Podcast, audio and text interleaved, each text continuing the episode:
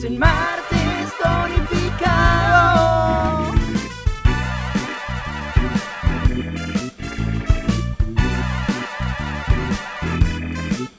Y esto es martes tonificado.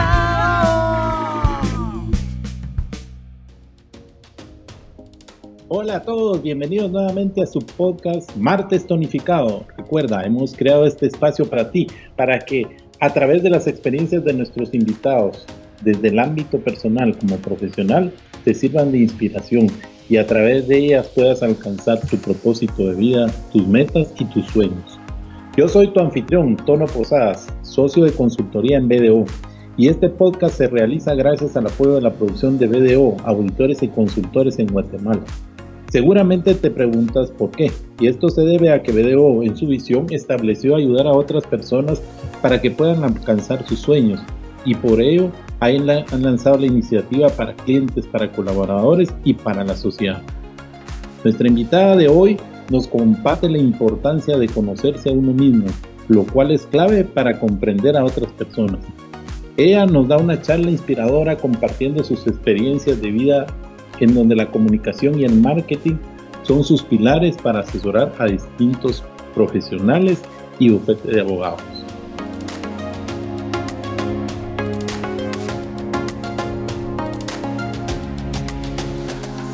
Nuestra invitada especial de hoy es Elizabeth Ortega. La comunicadora Elizabeth Ortega es fundadora de ECO, Strategy Communication, una agencia de comunicaciones y mercadeo con sede en Miami, Florida, la cual se enfoca en colaborar y apoyar a destacados abogados y despachos internacionales. En colaboración con su trabajo de liderazgo y clientes, cofundó la Academia Internacional de Litigantes de Delitos Financieros Actualmente continúa sus estudios con una concentración en coaching centrado en soluciones. Para Elizabeth, su pasión es comprender cómo y qué causa a que las personas actúen y reaccionen de la manera como lo hacen. Hola, bienvenida Elizabeth, ¿cómo estás? Hola, don Tono, mil gracias por la invitación. Eh, con, muy orgullosa de estar acompañándote esta mañana. Qué alegre tenerte con nosotros. Y tal vez para comenzar, cuéntanos quién es Elizabeth Ortega. Soy una mujer profesional, estudiante, compañera y madre constantemente ajustándome y retándome. Mi cometido es comprenderme a mí misma para poder comprender, entender y apoyar al ser humano. Qué, interesante eso. Y cabalmente hace un momento platicábamos desde, desde cuando nos conocemos, ¿verdad? Hace 20 años, más o menos aproximadamente, y cómo había una evolución y una transformación de ti desde una perspectiva más eh, formal, digamos, más eh, eh, encajada en algo muy estricto, a algo que ahora se ve más blando, digamos, y, y más desde el corazón te salieron esas palabras que acabas de decir, eso de comprenderte a ti misma. ¿Qué significa para ti eso? Porque a muchos nos debe costar eso, comprenderme a mí mismo, ¿verdad? bueno, yo creo que eso es eh, mirarse al espejo, ¿no? Eh, y, tenemos altas y bajas. Eh, lo primordial de conocerse a sí mismo es que sabemos nuestro potencial y también comprendemos nuestros límites. Interesante, es difícil de hacerlo, pero interesante. Me recuerdo que en el 2008 tú decidiste iniciar tu propio emprendimiento, Elisa, durante una crisis financiera que afrontó pues a nivel global, digamos. ¿Y qué fue lo que te llevó a emprender y, qué te llevó a ello en ese momento? Mira, don Tono, eh, mi trabajo es escuchar las necesidades del mercado legal, particularmente. En esa época todos estábamos buscando tratar de ser muy cautelosos y los despachos de abogados no eran diferentes, ¿no? La crisis financiera era algo que muy poco de nosotros habíamos abordado.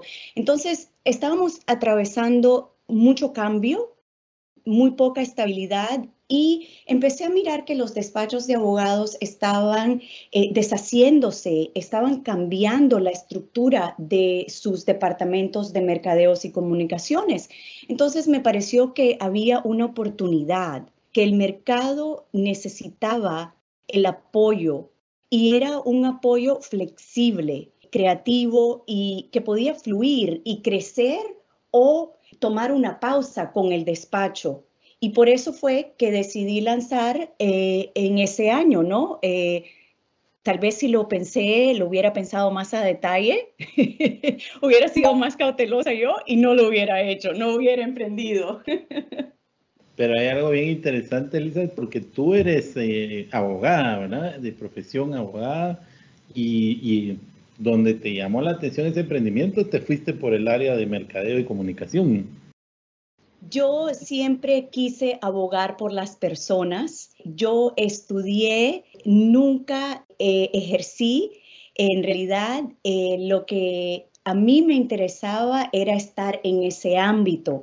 Eh, y vuelvo a lo que comenzamos, ¿no? La importancia de conocerse a sí mismo y la importancia de conocerse a sí mismo, saber, ¿verdad? Tus limitaciones, pero más importante, saber de verdad dónde puedes avanzar y dónde está el, el, talento que quieres seguir escudriñando, ¿no? Y pensé, para mí es comunicaciones, para mí es comprendo al abogado, eh, la mentalidad, el comportamiento, la, la, la, historia, la estructura de los despachos de una manera bien personal, ¿no? Llevo 25 años eh, en este círculo. Entonces, creo que para mí la comunicación, el colaborar de ese punto de vista era lo que más me llamaba la atención y por eso seguí, ¿no? Por este camino. Y sí, en tu currículum me imagino hay distintos bufetes de abogados y prestigiosos abogados. ¿Y cómo consigues apoyarlos? ¿Cómo consigues estar con ellos y que ellos vayan aceptando toda esta estrategia que tú les pones? Mira, eh, de nuevo, como una comunicadora, yo colaboro con despachos, abogados, sus clientes, y el cometido es dejar las cosas claras en los medios de comunicaciones, particularmente el contorno de una disputa legal. Colaboramos para que el mensaje sea transmitido al público en conceptos no jurídicos. ¿No? El papel de un abogado es explicarle a un juez la estrategia legal. El papel mío como comunicadora es elaborar la estrategia, el mensaje en términos no jurídicos para que el público comprenda. Y ahí me lleva a una, a una, algo que me llamó la atención cuando tú hablas de, de, conocer el comportamiento humano, que eso es algo que a ti te, te gusta, tú te dedicas a, a, entender cómo, cómo se manifiesta uno, cómo se presenta uno, la imagen de uno. Y, y... Esta es la otra faceta mía de, eh, vamos viendo la evolución de una carrera, ¿no? Y como eh, comentaste, mi carrera ha ido evolucionando. Entonces, la otra función es eh, fungir como entrenadora de negocios para abogados. Mi concentración escolar, como mencionaste, es de entrenadora centrada en soluciones. ¿Qué quiere decir eso? Mira, el objetivo aquí es el cliente y si estoy enfocada en trabajar con un cliente a base de entrenadora, me pregunto, ¿cuál es el cometido del cliente? El cliente se hace la pregunta, ¿cuáles son los recursos del cliente? ¿Qué está haciendo el cliente que funciona? Entonces, si hacemos este tipo de ejercicio, pues entonces podemos claramente ver la imagen del cliente, ¿no? Entonces, creo que ibas a la parte de la imagen del el profesional, ¿cierto? Correcto. Es, sí, es correcto. ¿Qué tanto te impacta o, o, tú mides la presencia de alguien y, y ahí te das a, a, conocer y te dice mucho, ¿verdad? Efectivamente. O sea, mira, eh, sabemos por estudios que han sido conducidos que el 93% no es verbal. Solo el 7% es verbal que te dice que estamos mirando cómo alguien se desenvuelve, cómo alguien se destaca, cómo alguien luce, eh, si alguien eh, está callado, si alguien levanta la voz, alza la voz, si alguien usa sus manos, ¿no? Sumamente interesante, particularmente durante los últimos dos años con la pandemia, lo que hemos vivido, cómo hemos tenido que cambiar nuestra imagen para que pueda caber en una caja cuadrada en Zoom, ¿no? Sí, correcto. Y, y, ahí como que estás jugando con tu mente, digamos, en el sentido de decir, bueno, estoy analizando a esta persona con la que estoy interactuando, pero a la vez estoy pensando la estrategia y cómo me voy a comunicar y lo que le, lo que le tengo que decir y que seguramente pues ya llevabas tu plan. Tienes que estar manejando las dos cosas a la vez. Te voy a decir algo. Cuando yo encuentro a ver un cuando yo entro a ver un cliente por primera vez, yo no llevo un plan. Porque llevar un plan sería injusto para el cliente y para mí. Porque llevar un plan es asumir. Entonces, la magia de lo que yo hago cuando entreno a estos profesionales es que abrimos una puerta para que ellos entren y ventilen en realidad las inquietudes que están ahí, las cuales yo no podría saber, ¿no? Entonces, si yo entro ya con un marco, pues ya estoy restringiendo el proceso. Entonces, la magia es dejar que se desenvuelva orgánicamente y de ahí podemos encontrar la raíz y de ahí podemos enfocarnos, ¿verdad? Excelente. Vamos a hacer una pequeña pausa, amigos, y al volver, Elisa nos va a contar su otra faceta, que es la Academia Internacional. Ya volvemos.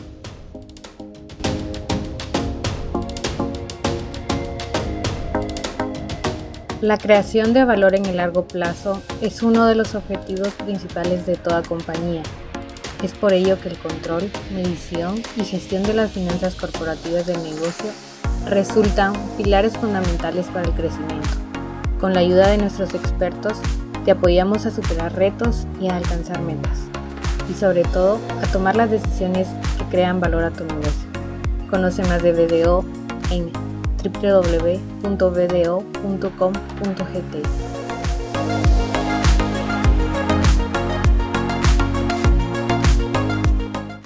Amigos, entonces ya regresamos y Elizabeth, ahora la, la, otra faceta que tú nos habías contado es que es la Academia Internacional de Litigantes de Delitos Financieros. ¿A qué se dedica? ¿Cómo nació todo esto? Sí, don Tono, pues eh, la Academia es mi musa. ¿ah? Todos necesitamos una musa, una inspiración. Yo te dije que en el 2008 eh, yo comencé a Eco Strategic Communications y pues Da la casualidad que en el 2018 cofundé la Academia Internacional de Litigantes de Delitos Financieros con dos clientes para que mires de verdad cómo funciona esta cuestión de colaboración. Y al igual que con ICO, eh, la idea aquí era escuchar al mercado, las necesidades del mercado, de nuevo, particularmente legal. Y los tres nosotros hablábamos mucho. Eh, es un abogado en Francia, Stéphane Boniface, eh, y el otro abogado es Lincoln Kaler en Toronto, Canadá. Entonces, mirábamos que estábamos atendiendo a estas conferencias, conociendo a estas personas, entrando en talleres y se quedaba todo ahí. Entonces vimos una oportunidad de unir a académicos y profesionales que fungen en este espacio de litigios, particularmente con interés en crimen financiero. La idea era que queríamos explorar la teoría y la práctica. Entonces, hemos traído a personas de todo tipo de disciplina, ¿no? Tenemos eh, a miembros cual cabal como BDO, ¿no? Que miran a las finanzas. Tenemos a personas que se dedican a comunicaciones como tu servidora eh, tenemos abogados, tenemos abogados de todas partes del mundo eh, y estamos debajo de la sombría de la escuela de Basílico. Entonces, para nosotros ha sido algo espectacular poder aprender en esa tensión que trae la teoría y la práctica, ¿no? Solo te puedes imaginar las conferencias que tenemos y del punto de vista que un académico va a mirar un caso a base de que una comunicadora o de alguien que maneja finanzas o de un abogado. Y primordialmente también queríamos un espacio que pudiera respetar a ambas partes de un caso, no solo al, al, defensor, sino también al que está entablando la demanda. Entonces, para nosotros, eh, de verdad es, de nuevo, crear una comunidad donde tenemos intereses similares y queremos empujar por cambio, estudiando estas teorías y esta práctica. Y qué interesante lo que nos contás, porque siempre en el ámbito que te manejas, que es el derecho, digamos, pero ahí encontraste la oportunidad de dos emprendimientos. O sea, pareciera que siempre hay una oportunidad y todo depende de que uno esté atento y la pueda eh, buscar y encontrar y visualizar, ¿verdad? Atinaste, atinaste, don Tono. La verdad es que volvemos al eh, quién eres, quién eres tú, cuáles son tus aspiraciones, ¿no? Eh, ¿Dónde están tus límites? Porque los dos se balancean, los dos son necesarios, los dos son tus aliados. Sí, totalmente. Hay, algo que me llamó la atención también de lo que nos contabas, que es tu pasión y dice comprender cómo y qué causa que las personas actúen y reaccionen de la manera como lo hacen. Eso ya es también una parte como ya meterte más a la parte psicológica, ¿verdad? ¿Qué, qué es lo que te gusta eso? Contarnos ahí, pareciera que hay otra, otra eh, virtud tuya. Entre más comprende el comportamiento del ser humano, más nos podemos compenetrar, apoyar y escalar. Yo sé quién yo soy y eso me conlleva a ajustarme y liberarme si yo sé quién es usted, eso nos une y nos convertimos en una potencia. Qué, qué bonito y qué interesante. Y tú decís, esa es tu pasión, ¿cómo la, cómo la llevas a cabo? Eh, me imagino constantemente estás en eso, entonces.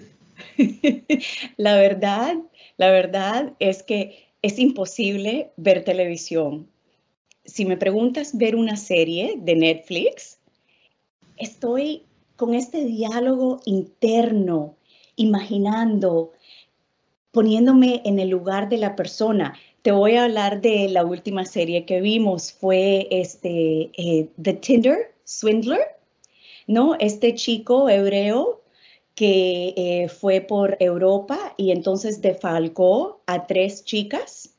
Eh, muy, muy popular, está trending ahora y está siendo investigado. Desafortunadamente no está siendo. Es, es un colega mío de la academia, acaba de ser entrevistado y dice que es el crimen transnacional y que pasa mucho, mucho, mucho, mucho, muy a menudo, pero que estas jurisdicciones pues de, en realidad no van a perseguir a esta persona. Entonces creo que ha defalcado a estas chicas por el, la cantidad de 500 mil dólares, algo así, ¿no?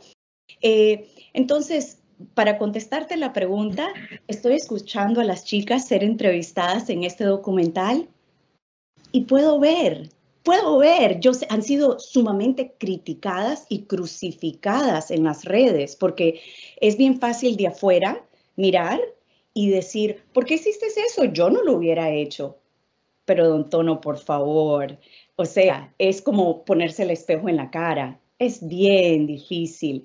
Eh, una persona joven, llena de ilusiones, se quiere conocer a su príncipe azul, conoce a alguien que luce demasiado bueno y se deja llevar. Y hay una voz interna que está diciendo, aquí algo no encaja, pero el ser humano, el deseo, lo instantáneo, hay veces nos lleva, nos conlleva a tomar estas decisiones y después pagamos un precio muy alto. Entonces vuelvo a la importancia de conocerse a sí mismo.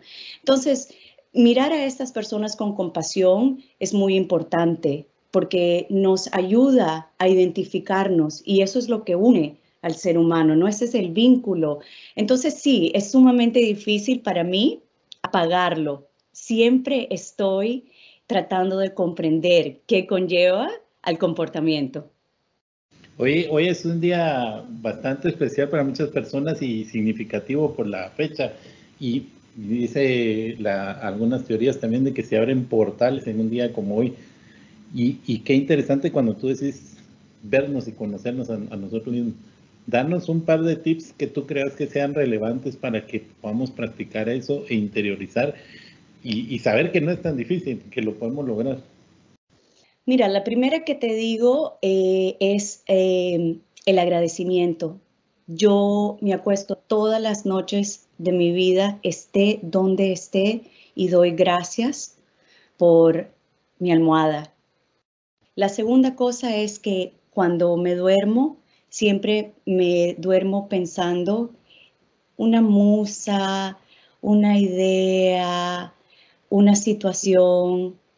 Y cuando me despierto, siempre, siempre doy gracias. Entonces, vivir en este espacio de gratitud para mí crea la necesidad de ver lo especial que los seres humanos son, ¿no?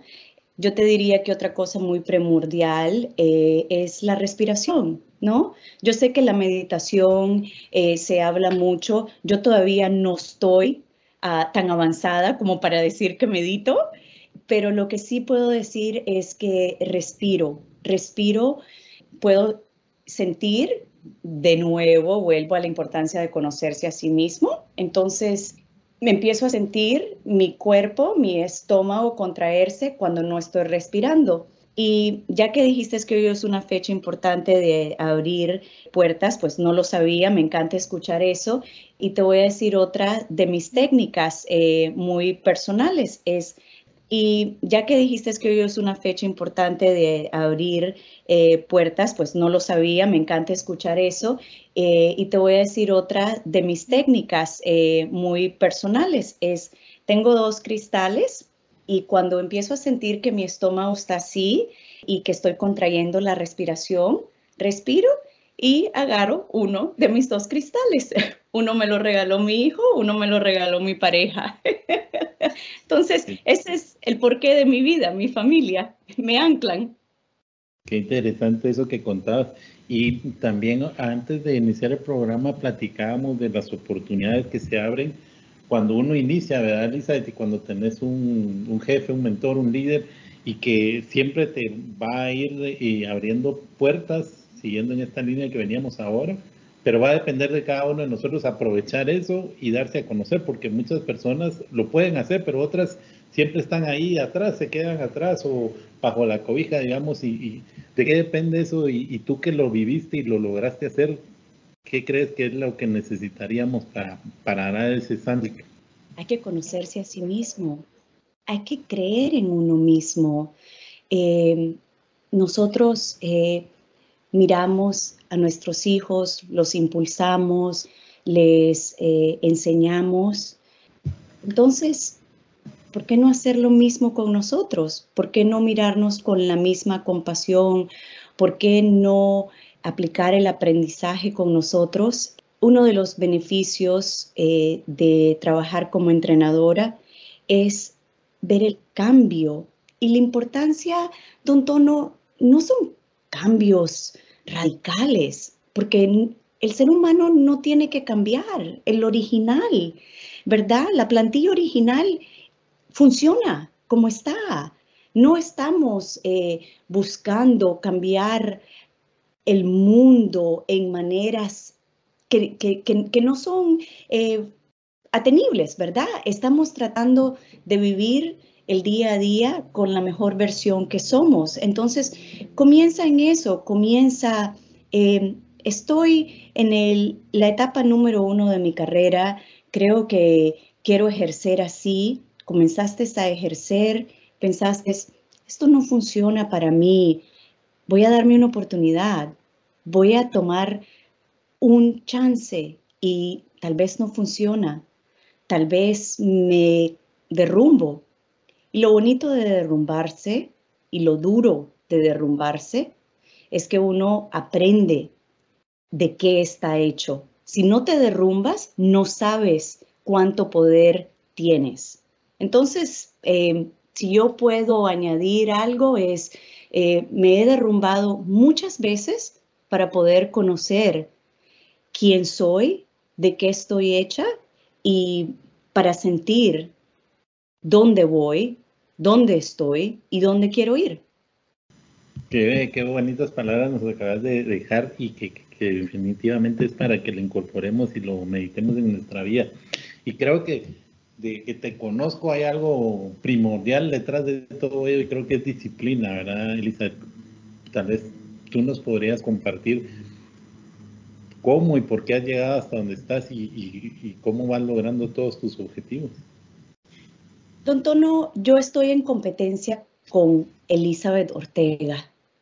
O sea, yo sé quién yo soy, yo sé qué puedo esperar de mí, sé cuánto me puedo empujar, sé cuando estoy siendo injusta conmigo, sé cuando necesito desconectarme totalmente. Disciplina en la vida, no hay nada sin un plan. Hay un plan, ¿no? Eh, y el plan puede ser tan simple como mi cometido en la vida es ser la mejor versión de quien yo sé que yo puedo ser. Entonces, por eso te digo que yo estoy en competencia con sí misma. Yo sé cuándo yo estoy excediéndome. Yo sé cuándo no me estoy empujando. Y en esa disciplina conlleva pasar tiempo con sí misma y pasar tiempo puliéndome. Yo dije al comienzo que yo soy una estudiante. Yo te puedo decir que yo voy a ser una estudiante por el resto de mi vida.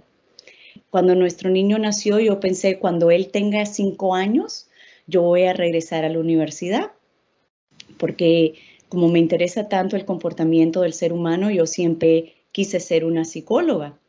Entonces, eh, porque detrás de eso está abogar por el ser humano, ¿no? Siempre he querido abogar, entonces siempre estoy buscando de qué manera puedo abogar. Eh, entonces, nuestro niño cumplió cinco años y no pude. No era factible a los cinco años de, que él tenía no regresar al colegio. Y no me culpé y no dediqué tiempo a rechazar lo que estaba pasando en la vida. Entonces, eh, hace un año atrás, estaba hablando con alguien y esa persona me dijo, es como si naciste para hacer psicología. Y, don Tono, te digo la verdad, esa tarde encontré un listado de universidades, de programas, hablé con una amiga, eh, me recomendó un programa, apliqué, eso fue un final de octubre para el 15 de diciembre ya tenía mi aceptación para la universidad. Entonces, disciplina, conocerse, comprenderse, tenerse compasión, eh, una combinación, ¿no? Totalmente, felicidades por eso. Y cabalmente tú no lo ponías acá, ¿verdad? Estás estudiando la, la concentración en coaching centrado en soluciones. Ese es. Suena algo confuso, pero explícanos cómo, cómo funciona esto. Mira, lo que, lo que es es una maestría en terapia familiar, ¿ok? Entonces, esta maestría tiene una concentración, como explicas así, eh, en coaching de soluciones. Y lo que quiere decir eso era lo que hablábamos al comienzo, ¿no? Es mirar ¿Cuál es el cometido del cliente? Entonces, hay que establecer el cometido. ¿Qué recursos tiene el cliente en este momento para poder atener ese objetivo? ¿Y qué está haciendo el cliente que está funcionando? Porque lo que está haciendo que está funcionando lo tiene que seguir repitiendo. Entonces, para que quede bien claro, Eco Strategic Communications sigue no tengo planeado fungir como terapeuta, pero sí, sí, quiero seguir en mi cometido de trabajar con estos profesionales que de verdad quieren retarse, quieren tener una disciplina, quieren conocerse mejor, ¿no? Quieren tener una plantilla que va cambiando. Como el mundo es cambiante, ellos se van ajustando como ser un camaleón en esta vida profesional que tenemos, ¿no? Entonces, eso es lo que voy a hacer con mis estudios. Una extensión de comunicaciones, parte de lo que ya estoy haciendo, simplemente puliéndome un poco más. Qué bonito, Elisa, y todo lo que nos has dicho al final es inspirador y definitivamente lo pone a uno en qué pensar y decir aquí nos falta mucho. Y en esa línea de inspiración que tenés y que vemos muchas personas que nos quedamos estancados, acomodados donde estamos, danos unas palabras finales para motivarnos y movernos un poquito a, salir de ahí. El cambio es duro, eh, el cambio es excitante y el cambio es necesario y es inevitable. Entonces, en vez de ir contra la marea, hay que ir con la marea. Gracias, Elisa. Qué, qué bonitas palabras para finalizar. Te agradecemos mucho por haber compartido con nosotros, haber estado con nosotros y a la distancia te mando un gran abrazo. Te cuidas. Igualmente, un placer, don Tono.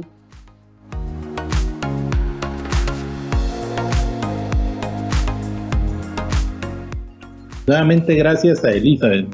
Ella nos ha compartido sus mejores eh, tips de vida. Ella entiende que la comunicación es esencial en las relaciones y nos recuerda que esta viene acompañada de la imagen y el comportamiento. También nos compartió su práctica diaria, el agradecimiento, agradecer en la noche, agradecer en la mañana, sobre todo todo lo que tienes, lo que rodeas. Todos los días crea una musa, una idea que le inspira para seguir adelante también nos habló sobre centrarse en su respiración y a partir de ella mantener la calma y tranquilidad en su día a día. Y por último nos compartió su intimidad de sus cristales que representan su pilar, que es la familia. Y por último también me quedo con esta sentencia. Si no te derrumbas, no sabes quién eres. Gracias a todos por acompañarnos en un episodio más te invito a que nos escuches este podcast todos los martes en las distintas plataformas en que se distribuye y también a que lo puedas compartir con un amigo que tú creas que pueda ser de beneficio y al que le pueda inspirar. También te invito a que dejes una reseña de cómo te ha parecido el programa y de qué temas te gustaría que abordemos en el futuro. Gracias y hasta pronto.